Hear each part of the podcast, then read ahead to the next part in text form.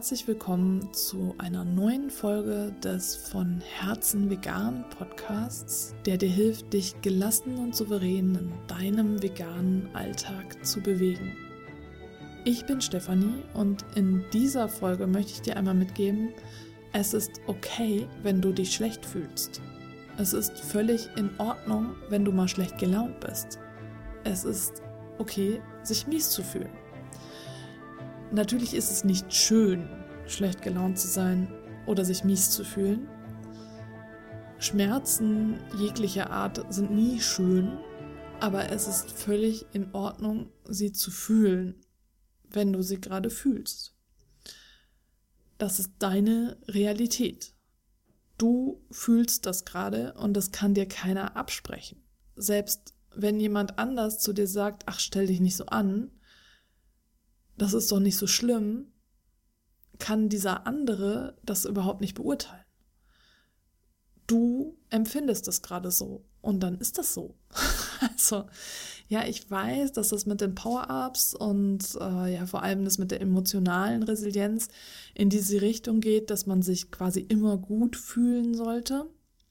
Aber es ist tatsächlich nicht so gemeint, dass du quasi dich so selbst optimierst, dass du dich rund um die Uhr immer super fühlst.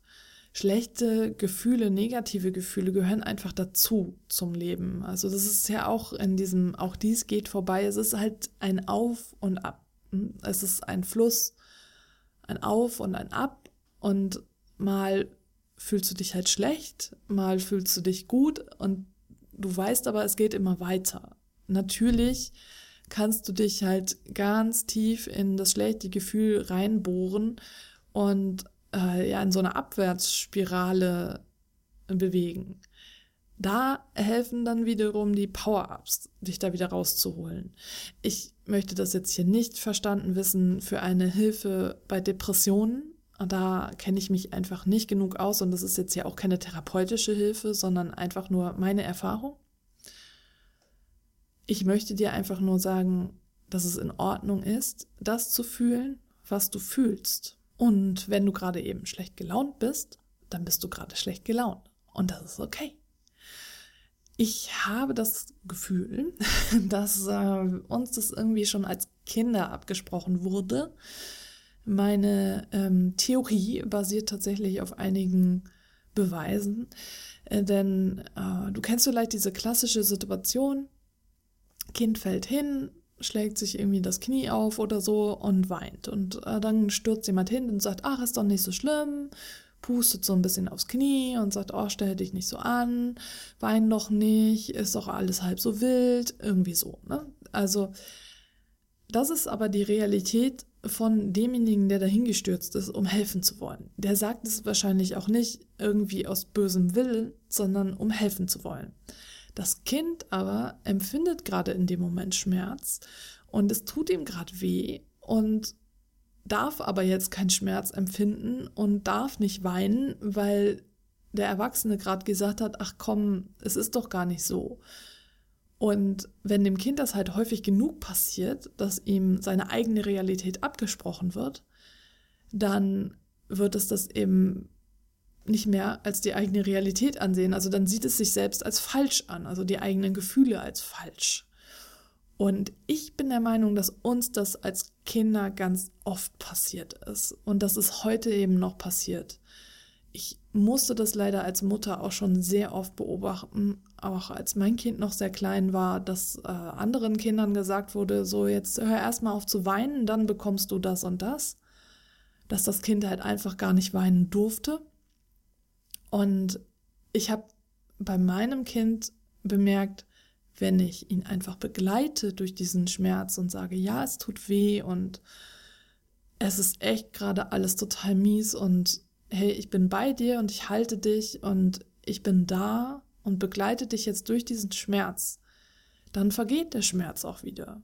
Es ist nicht so, dass das Kind sich dann da reinfallen lässt und für immer schlecht gelaunt und weinerlich ist, sondern es muss da wie durch so ein Tal einmal durchgehen.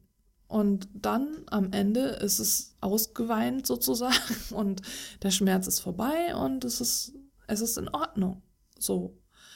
Und meine Theorie ist ja, dass wir das verlernt haben, da unsere Gefühle wirklich einfach zu durchleben.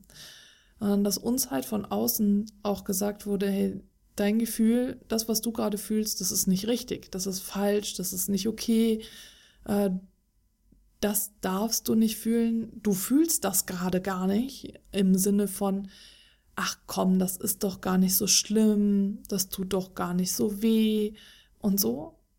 Und dass wir dadurch heute angelangt sind bei diesem, ja, die, dieser Annahme, dass wir immer äh, schlechte Gefühle wegdrücken müssen.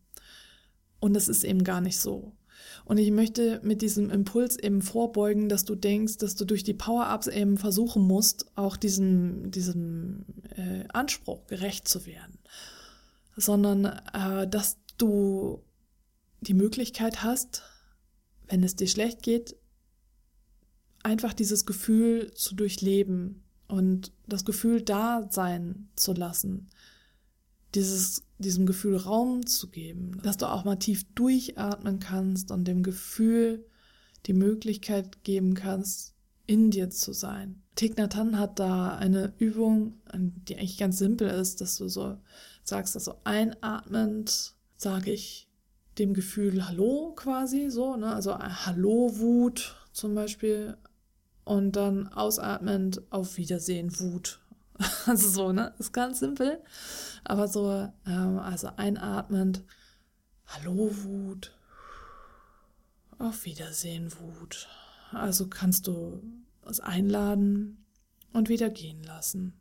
Und das funktioniert natürlich auch bei Trauer oder Schmerz, dass du dieses Gefühl einfach einlädst, einmal da zu sein und dann auch wieder wegzugehen. Dass es halt nicht immer bei dir ist, aber dass du ihm zumindest Raum gibst und so eine Zeit lang atmest. Das ist halt eine Möglichkeit, auch damit umzugehen.